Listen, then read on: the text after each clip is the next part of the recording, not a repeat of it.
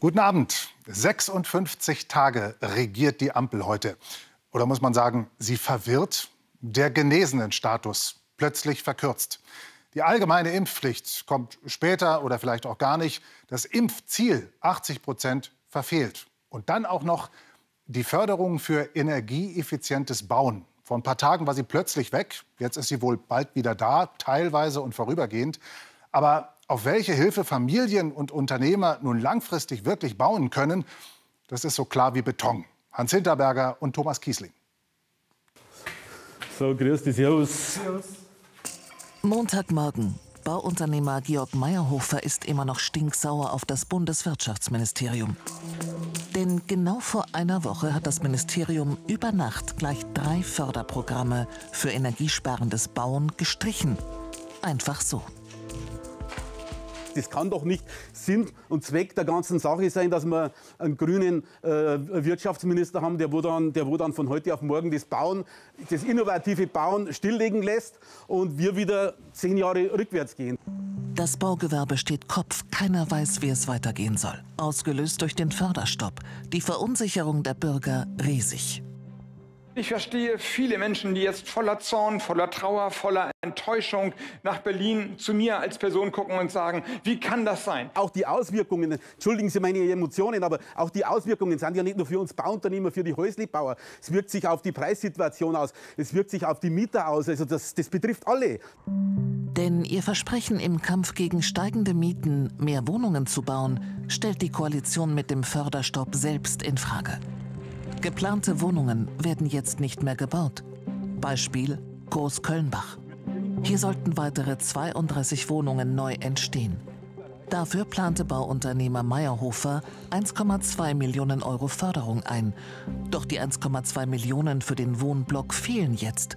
Das Bauprojekt auf Eis gelegt. 400.000 Wohnungen wollen die, wollen die bauen jedes Jahr und tun alles dafür, dass es genau andersrum kommt, nämlich dass wir nicht einmal die Hälfte realisieren können. Wenn das die neue, die neue Politik der nächsten äh, fast noch vier Jahre sein soll, dann gute Nacht Deutschland. Wird so die neue Regierung ihr selbst gestecktes Ziel von 400.000 Wohnungen pro Jahr erreichen? Vor allem die SPD hat sich das auf die Fahnen geschrieben. Und unter den Ampelparteien hätten insbesondere die Sozialdemokraten schon früh gewarnt sein müssen. Denn bereits im vergangenen November, noch zu Zeiten der großen Koalition aus Union und SPD, tagte eine Bauministerkonferenz. Die Fachminister warnten, Bauförderprogramme zu streichen, weil, Zitat, für potenzielle Fördernehmerinnen und Fördernehmer kaum zu schließende Finanzierungslücken entstehen werden. Die neue Regierung aus SPD, Grünen und FDP zieht die Streichung für ein umstrittenes Förderprogramm nicht nur um eine Woche nach vorn, sondern quasi über Nacht. Sie streicht auch noch zwei weitere Förderprogramme, die nie in Frage standen. Die Kunden von Energieberater Anton Wendel verzweifelt. Finanzierungsprobleme sind gestern Vormittag das große Thema, als wir ihn in seinem Büro im niederbayerischen Schwindeck treffen. Ich glaube nicht, dass äh, derjenige, der entschieden hat, diese Tragweite verstanden hat im Vorfeld. Der Schaden, der hier entstanden ist, Vertrauensverlust, ich sehe uns auch in zehn Jahren hier sitzen bei einer Neubauberatung und dann stellt wieder die Frage, wird das wieder eine Nullnummer oder sind die diesmal zuverlässig? Das ist ein Riesenproblem. Thomas Rudolph zum Beispiel hatte sich auf das Fördergeld verlassen. Aus seiner Sicht gibt es jetzt nur eine Lösung. Und die dürfte der Ampelregierung gar nicht gefallen. Wir werden den schlechteren Standard bauen wahrscheinlich, weil wir uns das anders jetzt nicht vorstellen können, ob wir überhaupt so energieeffizient bauen können, weil das halt einfach einen Haufen Mehrkosten mit sich bringt. Das hört der Energieberater seit Tagen. Keine Förderung, kein energieeffizientes Bauen. Das wäre ein gewaltiges Eigentor für einen Minister, der den Klimaschutz voranbringen will. Doch kaum haben wir das Energieberatungsbüro verlassen, gibt die Regierung dem Unmut nach. Viele Bauherren können aufatmen. Alle bereits eingereichten KfW-Anträge sollen noch berücksichtigt werden. Aber eben nur die bereits eingereichten Anträge. Wir treffen Familie Hollerit. Für sie ist das keine Lösung. Die Familie wurde von dem Förderstopp völlig überrascht und hatte deshalb noch keinen Antrag gestellt. Aber es geht ja nicht nur um die, die schon eingereicht haben. Also es geht auch um die, die noch einreichen wollen, ja, die fest damit gerechnet haben.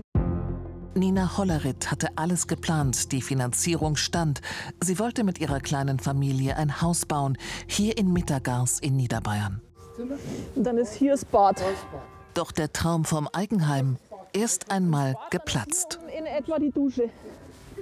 Wir hätten für die Wohneinheit ähm, 37.500 Euro bekommen. Und das ist einfach eine Summe, wo ich sage, die habe ich mal eben hier nicht in der Hosentasche. Es gibt aber jetzt einen Hoffnungsschimmer für die Familie. Es soll bald ein neues Förderprogramm geben, allerdings mit höheren Energiesparanforderungen, finanziell gedeckelt und zeitlich auf das laufende Jahr befristet. Die Frage zur Interpretation, warum diese Entscheidung jetzt erst, also eine gute Woche nach dem erklärten Förderende fällt, ist durchaus berechtigt. Der Abbruch war kein politisches Glanzstück, das muss man eindeutig zugeben. Zurück zu Bauunternehmer Meyerhofer. Wir treffen ihn nach der neuen Ankündigung des Wirtschaftsministers noch einmal. Wann genau das in Aussicht gestellte Förderprogramm starten soll, weiß er nicht. Seine Verunsicherung groß den Politikern war nicht bewusst, was hier verbrochen wird. Das muss man leider verbrochen sagen, weil hier die, der Vertrauensverlust massiv ist. Und es droht schon neue Unsicherheit, denn wie ab dem kommenden Jahr Förderprogramme finanziert werden, ist völlig offen.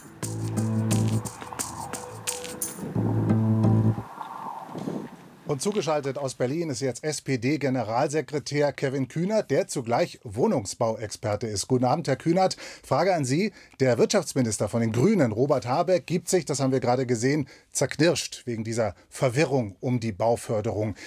Ihre SPD, die war in der alten und ist in der neuen Regierung. Müsste die sich nicht auch entschuldigen für das Hin und Her? Ja, die beste Entschuldigung bei denjenigen, die jetzt eine Unsicherheit hatten in den vergangenen Tagen, ist ja die Entscheidung, die nun getroffen wurde. Nämlich, dass die 24.000 bis zum 24. Januar aufgelaufenen Anträge positiv beschieden werden, sofern sie vollständig sind und die Förderung kommt. Also nicht nur für diejenigen, die in ein Familienhaus oder eine Doppelhaushälfte beantragt haben, sondern natürlich auch diejenigen, die große Wohnprojekte, die wir brauchen werden, angeschoben haben. Es ist bedauerlich, dass es zu dieser Lücke ähm, gekommen ist, ähm, aber die Förderung, die ist jetzt gesichert und umso wichtiger ist auch, dass wir die neue Förderlinie, die künftige, dass wir die jetzt auch bald auf den Weg bringen. Es gibt jetzt eine Unsicherheit in der Baubranche, die besonders angewiesen ist auf Planungssicherheit, auf langfristige Planungssicherheit. Auch weil unklar ist, Herr Kühnert, wie das ab 2023 im nächsten Jahr dann wirklich weitergeht mit der Förderung. Machen Sie doch bitte jetzt mal eine klare Ansage an Investoren, an Hausbauer, an die ganze Branche. Wie wird es weitergehen künftig mit der Förderung? Was es jetzt nicht mehr gibt, ist die bisherige Effizienzhaus äh, Was 55 Förderung. Äh, bald wird es wieder geben die Effizienzhaus 40 Förderung, die es bisher schon gab. Außerdem die ähm, KfW-Förderung für die Teilesanierung. Und wir werden im Laufe dieses Jahres eine neue Förderlinie entwickeln, die sich schwerpunktmäßig daran orientiert, wie viel Treibhausgase pro Quadratmeter Wohnfläche eingespart werden im Sinne einer Lebenszyklusbetrachtung. Im Moment bei diesen Effizienzhäusern ist es ja so, dass sehr stark stark darauf geachtet wird, dass möglichst äh, wenig Energie zum Fenster und zur Fassade rausgeht. Das ist auch nicht irrelevant, aber wir wollen stärker auch mit einbeziehen, wie zum Beispiel mit nachhaltigen Baustoffen gearbeitet wird, dass sich das auch positiv auf Förderbescheide auswirkt. Denn am Ende haben wir Klimaschutzziele, die zielen darauf ab, dass wir CO2-neutral werden als Gesellschaft. Also muss die Förderung von Baumaßnahmen auch auf CO2-Neutralität ausgerichtet werden. Zwei Nachfragen, Herr Kühnert. Erstens sagten Sie EH40, dieser Teil der Förderung, der jetzt wieder aufgenommen werden soll, bald soll er aufgenommen werden. Was heißt das? Und zweite Nachfrage, die andere Förderung, die Sie jetzt skizziert haben, längerfristig, soll das schon ab 2023 gelten? Erstens und wie genau, in welcher Höhe wird das dann künftig aussehen?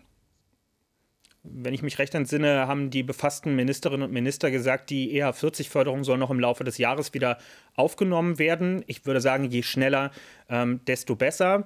Und äh, die neue Förderung, nach meinem Verständnis, sollte nach Möglichkeit zum nächsten Kalenderjahr äh, an den Start gehen. Aber wir gehen jetzt dann natürlich in ein ähm, Gesetzgebungsverfahren dafür. Das muss entwickelt werden miteinander, das muss fachlich erarbeitet werden. Das ist auch keine Kleinigkeit, ähm, denn ähm, hier gibt es nicht einfach nur Förderung Ja oder Nein, sondern hier müssen letztlich Typenmodelle entwickelt werden. Hier muss ein Gütesiegelsystem entwickelt werden, äh, nachdem dann entschieden werden kann, wer kriegt die Förderung, wer bekommt sie nicht. Wir werden uns da jetzt richtig ran dran halten. Äh, das kann ich auch für die Kolleginnen und Kollegen im Ausschuss sagen. Es ist ein Kernprojekt der Bauoffensive, die sich die Bundesregierung vorgenommen hat. Und das ist mir auch wichtig nochmal zu unterstreichen. Wir wollen großen politischen Wurf machen. Wir wollen 400.000 Wohneinheiten im Jahr. Und wir wissen, dass die Branche dafür Planungssicherheit von uns braucht. Denn nicht der Bund baut 400.000 Wohneinheiten, sondern nur alle Wohnungswirtschaft, Bauwirtschaft, die Kommunalen, die Länder und der Bund zusammen. Aber mit dem, was Sie gerade gesagt haben, bleiben ja noch Details offen. Die gesamte Sicherheit, die die Branche braucht, werden Sie damit noch nicht wiederherstellen, oder Herr Kühnert? Naja, da ist jetzt eine, äh, eine offene Frage entstanden in den letzten Tagen. Das ist überhaupt mhm. keine Frage und das muss jetzt möglichst schnell beantwortet werden. Es geht aber auch um noch ein paar andere Sachen. Wir müssen in der sozialen Wohnraumförderung beispielsweise hochgehen. Ganz wichtig, äh, gerade für die Kommunalen und die Genossenschaften, die uns auch die bezahlbaren Wohnungen bauen. Wir wollen ja nicht 400.000 Wohnungen mit irgendeinem Preis äh, bauen, sondern davon auch einen erklecklichen Teil, der für Menschen mit kleinen Einkommen gesichert ist. Also auch hier werden in den Haushaltsberatungen wird es darum gehen, dass auf aufwachsend in den nächsten Kalenderjahren immer mehr Mittel zur Verfügung stehen, um den richtigen Wohnraum auch zu schaffen. Einen, der unseren Klimaschutzzielen nicht im Wege steht, mhm. aber einer, der eben auch für normale Einkommen in Deutschland dafür sorgt, dass man dort, wo man beheimatet ist, dort, wo man verankert ist, einen Wohnraum findet. Und das alles muss in diesem Kalender ja passieren. Ganz äh, kurze Antwort bitte, weil wir zum Ende kommen müssen. Die CSU sagt, wegen dieses Hin und Hers bei der Förderung und anderer Sachen seien Sie respektlos in der Kommunikation gegenüber dem Bürger. Ihre Antwort? Das ist nicht gut gelaufen, aber die CSU hat hier am wenigsten wirklich aufzumucken. Es ist Herr Altmaier als Unionsminister gewesen, der die Streichung dieser Förderlinien letztes Jahr im Herbst auf den Weg gebracht hat. Wir baden jetzt ein Stück weit auch dieses Problem mit aus, aber das tun wir gerne und aus Überzeugung. Dank nach Berlin an Kevin Kühnert. Danke. Dieses Gespräch haben wir kurz vor der Sendung aufgezeichnet. Was im Standesamt Garching an der Alz derzeit passiert und was Sie gleich im Film sehen werden, das ist vielleicht nicht die Regel, aber ein Einzelfall ist es definitiv auch nicht. Jeder zweite Anrufer, der in diesem Standesamt um einen Termin bittet, will seine Kirche verlassen und hinterlässt dann leerer werdende Bänke. Der Missbrauchsskandal erschüttert die Opfer seit Jahrzehnten und spätestens jetzt auch die katholische Kirche selber. Aber erschüttert zu sein ist nur das eine. Neues anzufangen ist was ganz anderes. Beate Greindl und Antje Dechert über eine endlose Entfremdung. Stefan Tiefenthaler war viele Jahre engagierter Katholik in Garching an der Alz. Er war Firmhelfer, organisierte Kinderbibeltage, Inzwischen ist er aus der Kirche ausgetreten. Aktuell sehe ich mich nicht dazu in der Lage, weiterhin in dieser Kirche zu sein. Ich wollte jetzt auch nicht, dass, dass die, die eigentlich für diesen Missbrauch von der Struktur her verantwortlich sind, dann auch noch entscheiden, was mit den Geldern passiert. Und von dem her wollte ich da einfach auch ein Zeichen setzen. Seit dem Münchner Missbrauchsgutachten schnellen die Kirchenaustritte in die Höhe. Selbst in den katholischen Hochburgen Bayerns Altötting, Burghausen, Marktl am Inn. Geburtsort von Papst Benedikt. Lange waren sie stolz darauf. Jetzt melden sich viele auf den Standesämtern ab, auch in Garching. Wir verzeichnen seit letzten Donnerstag, Donnerstag vergangener Woche, eine deutlich erhöhte Anfrage nach Kirchenaustritten und auch bei unseren Telefonaten. Wir haben ja unser Rathaus geschlossen, nur nach Termin geöffnet. Da sind im Standesamtsbereich jedes zweite Gespräch geht um Terminvereinbarung zum Kirchenaustritt. Garching an der Alz. Auch hier ist lange ein pädophiler Pfarrer eingesetzt. Die Kirchenleitung weiß von der Gefahr, informiert die Gläubigen aber nicht über seine dokumentierten Straftaten. Nach seiner Versetzung bleibt eine tief gespaltene Gemeinde zurück. Diejenigen, die den Opfern glauben und die, die weiter zu ihrem ehemaligen Pfarrer stehen. Man hat erlaubt, dass die Pfarrmitglieder glauben, dass der Pfarrer Hahn nichts angestellt hat. Wenn man sich das Gutachten anschaut, muss ja Unmengen von Pfarreien geben, die, wo Ähnliches passiert ist. Und wo bisher nicht Klartext geredet worden ist, wo man nicht weiß, äh, was steckt da noch für Konfliktpotenzial in dem Verein drin. Die dunkle Seite von Pfarrer H. Jahrzehntelang ein von der Kirchenleitung gehütetes Geheimnis. Lange behaupten Bistumsvertreter in Garching sei nie was passiert. Zusammen mit dem Rechercheverbund Korrektiv deckt kontrovers noch vor dem Gutachten auf, dass das nicht stimmt. Wir finden Stefan, der jahrelang von Pfarrer H. in Garching missbraucht wurde. Also die Übergriffe, das, ich, ich kann es nicht sagen, dreimal in der Woche, zweimal in der Woche. Wie hast du dich da gefühlt? Ja, es ist schon ein bisschen, ein bisschen schäbig und einfach ein unangenehmes Gefühl, es ist beklemmend, bedrückend. Wir treffen Stefan wieder, drei Wochen nach unserem Bericht. Es ist viel passiert in der Zwischenzeit. Pressekonferenzen, Schuldeingeständnisse von Bischöfen, eine Falschaussage des Papstes. Was hätte sich Stefan als Betroffener gewünscht? Ich hätte gern, dass die Peiniger die gerechte Strafe kriegen. Die schaut in meinen Augen so aus, dass man eigentlich für einen Kindesmissbrauch keine Bewährungsstrafe kriegt, sondern ins Gefängnis geht und nicht pensioniert wird oder ähm, der kriegt monatlich sein Geld. Äh, das wird mir wirklich einen Seelenfrieden geben, wenn man sagt, die Täter sind tatsächlich verurteilt und auch ehrlich bestraft. Die Kirche war offensichtlich für viele Menschen ein Ort des Unheils und nicht des Heils, ein Ort der Angst und nicht des Trostes. Stefan fordert wie viele andere, die Kirche müsste sich künftig staatlichem Recht beugen, ihren Sonderstatus verlieren. Er hat sich kürzlich bei der kirchlichen Entschädigungsstelle für Missbrauchsopfer gemeldet. Doch der Termin in München ernüchternd. Man hat dann irgendwann so das Gefühl, als wäre man selber irgendwo der Angeklagte. Ja. Und äh, auch was jetzt den, den, Zeitrahmen betrifft, dass es ähm, circa eineinhalb Jahre dauern wird, bis der Fall überhaupt auf dem Tisch liegt. Und dann geht es nur nach Rom. Ähm, also man kann da mit Sicherheit mit zwei Jahren rechnen. Wir fragen im Bistum München-Freising nach, wie das sein kann. Die Antwort? Man habe verbindliche Standards für die unabhängige Aufarbeitung von sexuellem Missbrauch in der katholischen Kirche in Deutschland zu befolgen. Nach dem Gutachten hat das Ordinariat eine telefonische Beratungsstelle eingerichtet. Knapp 100 Missbrauchsopfer haben sich schon gemeldet. All das ist schwer erträglich für Gläubige wie Stefan Tiefenthaler. Lange hat er mit sich gerungen, bevor er aus seiner katholischen Kirche ausgetreten ist. Natürlich ist es ein großer Verlust, weil das ist Verlust von Heimat, weil das ein ganz großer Teil von, von meinem Leben war und von dem, was ich erlebt habe. Und, äh, und ich ganz, ganz tolle Erlebnisse in dieser Kirche habe. Wie ihm geht es derzeit vielen Katholiken in Bayern. Reformen, so der Tenor, seien dringend nötig. Morgen treffen sich Bischöfe, kirchliche Mitarbeiter und Ehrenamtliche wieder zum synodalen Weg. Das ist ein Format, in dem über Reformen in der Kirche gesprochen wird. Und ein Vorschlag, der diskutiert wird, ist die Abschaffung des Pflichtzölibats. Dazu sagt jetzt sogar Kardinal Marx, bei manchen Priestern wäre es besser, sie wären verheiratet. So hat er es in der Süddeutschen Zeitung gesagt. Bisher wollte der Kardinal das allenfalls da, wo starker Priestermangel herrscht. Heute Nacht wird es in München drei Grad kalt werden. Das ist über der nächtlichen Durchschnittstemperatur im Januar. Und so oder so ist es klirrend kalt in den nächsten Stunden, wenn man die Nacht auf der Platte verbringt, also draußen im Schlafsack. Für die Kontrovers Story haben Rebecca Reinhardt und Hendrik Bernau Wohnungslose getroffen und sind in einem Selbstversuch an ihre Grenzen gegangen.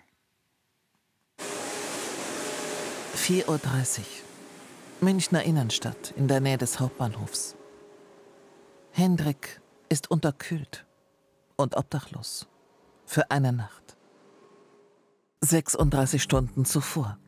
Wärmer als sonst hat sich Hendrik an diesem Januartag angezogen. Als Arzt hat er schon mal in der Obdachlosenhilfe gearbeitet. Doch bei Minustemperaturen selbst draußen schlafen. Für manche Menschen ist das Alltag in der Stadt. Wir wollen selbst erleben, was es heißt, bei klirrender Kälte nachts draußen zu sein. Wir streifen einige Stunden durch die Stadt, dann treffen wir Olli. Kennenlernen bei Kaffee. Alle haben einen Schnelltest gemacht. Aber hast du die letzte Nacht eine Unterkunft gefunden oder hast du auf der Straße geschlafen? Äh, gestern war ich, noch, äh, war ich noch eingesperrt. Wir erfahren, dass Olli heute früh noch im Knast war. 20 Tage wegen Schwarzfahrens. Er war schwer betrunken, als er verhaftet wurde, sagt er. Der Alkohol begleitet sein Leben schon lange. Er hat seine Gesundheit aufs Spiel gesetzt. Sechs von zehn engen Freunden hat er schon verloren.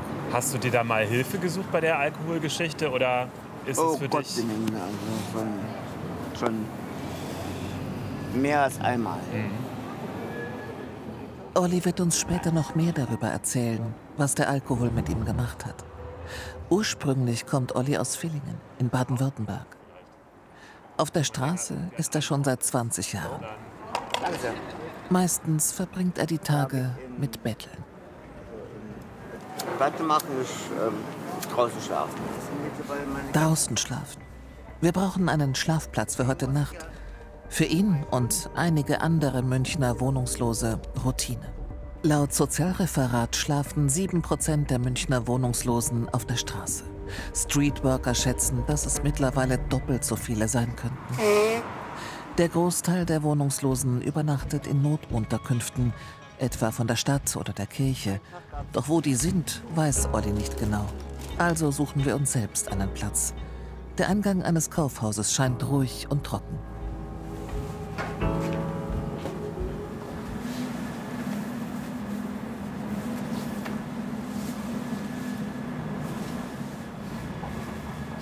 Ist alles okay? Olli, ist alles in Ordnung? Kannst du mal schauen, bitte? Alles gut bei dir? Olli hat einen Schwächeanfall. Bevor wir weiterfilmen, versichert sich Hendrik, der Arzt ist, dass es nichts Ernstes ist. Olli fängt sich wieder. Gemeinsam entscheiden wir, zunächst weiterzudrehen. Bevor er auf die Straße kam, hatte Olli in seiner Heimat eine eigene Wohnung. Mir ging es einfach nicht gut. Und mein Vater hat es auch gewusst. Ich habe mir eines Tages mit meinem Vater die, die Schüssel vor die Füße geschmissen. Und habe gesagt, bin rausgegangen, das zugeknallt. So, und ab dem Tag war ich auf der Straße. Hast du vorher schon viel getrunken? Ja, ich habe ich hab heimlich auch schon, auch schon mit, ja, äh, auch, äh, auch, auch, auch zu Schulzeiten. Aber da war ich der, äh, da war ich der Einzige, der immer stunz, voll war. Meine Eltern haben sich auch schon Sorgen gemacht. Und Olli, wenn du so weiter säufst, dann sieht man, irgendwann, irgendwann ist es nicht mehr so. So ganz witzig dann mit dir.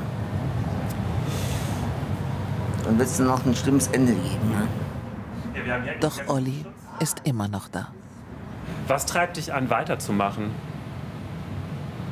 Eigentlich immer noch mein Lebenswillen. Ja. Im Gespräch merken wir, dass Olli mit seinem Leben nicht abgeschlossen hat. Er hat eine Ausbildung zum Maler und würde gern Gärtner werden, träumt von einer eigenen Band. Realistisch scheinen diese Wünsche momentan nicht. Wenn ich noch mal leben würde, dann würde ich auf jeden Fall, ähm, wenn ich dann die Eig- Eigentumswohnung dann hätte, würde ich mich auf alle Fälle mehr den Arsch aufreißen. Was ist dein Sinn, morgens aufzustehen gerade? Nein, das hat er nicht an das hat an irgendwie nicht wirklich, äh, nicht mehr äh, wirklich im richtigen Sinn mehr.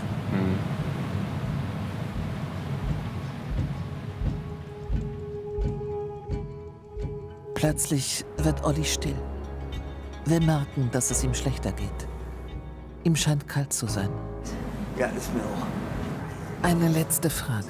Würdest du noch mal lieber im Gefängnis schlafen oder würdest du auf der Straße bleiben, wenn es die Option gäbe? Gefängnis hast du alle Fälle sicher. Wir können die Situation nicht länger verantworten. Olli kann in seinem Zustand nicht draußen schlafen. Doch er weiß nicht, wo er hin kann. Wir entscheiden, ihm ein Taxi zu rufen und ihn in eine Unterkunft bringen zu lassen. Er nimmt das Angebot sofort an. Ich wünsche dir alles Gute auf jeden Fall, ja? Ja, dir auch, gell? Pass dir gut auch. auf dich auf. Mach's gut. Ähm, man, man sieht sich. Zurück zum Ladeneingang, wo wir mit Olli waren. Das Ziel war, mindestens eine Nacht draußen zu verbringen. 23 Uhr, das Ordnungsamt kommt vorbei. Beäugt uns. Werden sie uns wegschicken? Sie gehen weg, ohne uns anzusprechen.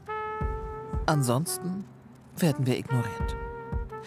Was wir nicht bedacht haben, unsere Gasse ist zwar ruhig, aber einige nutzen sie wohl gerade deshalb zum Pinkeln.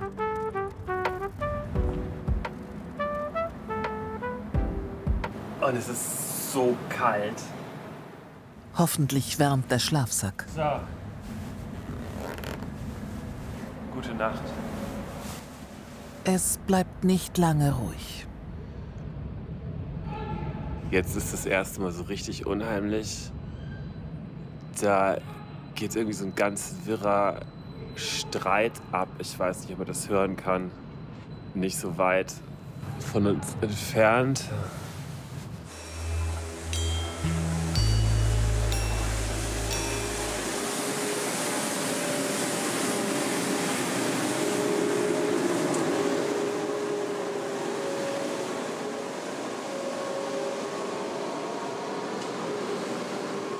Seit mehr als zwölf Stunden sind wir ohne Unterbrechung draußen.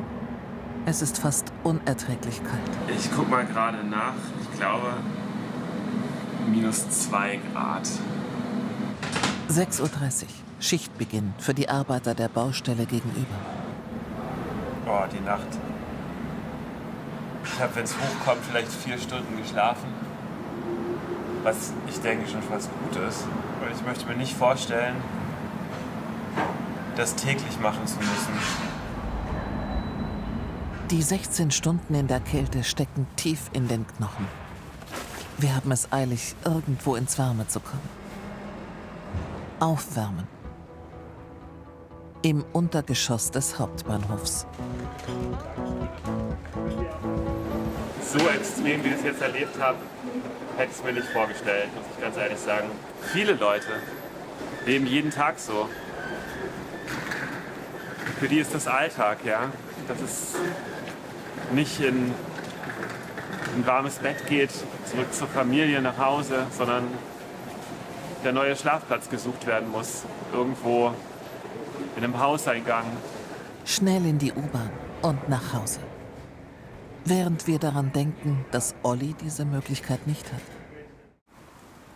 Ein paar Tage später erkundigen wir uns nochmal nach Olli. Ja, schönen guten Tag. Ein Sozialarbeiter kann sich an ihn erinnern. Er hat die Nacht tatsächlich in der Notunterkunft verbracht. Früh am Morgen hat er sie wieder verlassen. Anschließend verliert sich seine Spur. Wir können jetzt gut verstehen, dass Draußenleben Spuren hinterlässt. Körperliche, psychische. Dass Hilfsangebote meist nur vorübergehend helfen. Dass Alkohol Lebenswege bestimmen kann. Ohne ihn wäre Olli wohl nicht in dieser Situation. Ist sie selbst verschuldet? Schwer zu sagen. Wir jedenfalls sind an unsere Grenzen gekommen, haben jetzt einen anderen Blick auf Mitmenschen ohne Wohnung. Wie soll ich mich jetzt am besten ausdrücken? Doch, ich eigentlich schon. Irgendwie auf irgendeine Art. Und man muss es zu nehmen, also man muss es halt einfach so hinnehmen, wie es gerade momentan nicht weil Ändern kann, wie gesagt, ändern kann ich eh nichts. Irgendwie tröstet uns der Gedanke, den uns Olli mit auf den Weg gegeben hat, bevor ihn die Nacht und die Stadt wieder verschluckt haben. Auf die Frage, ob er glücklich ist. Die Kontrovers-Story und übrigens nicht nur diese, sondern einige, und es gibt sehr viele gute, die finden Sie im YouTube-Kanal von BR24 und in der BR-Mediathek. Hier jetzt die BR24 Rundschau. Ihnen danke fürs Interesse und einen schönen Abend.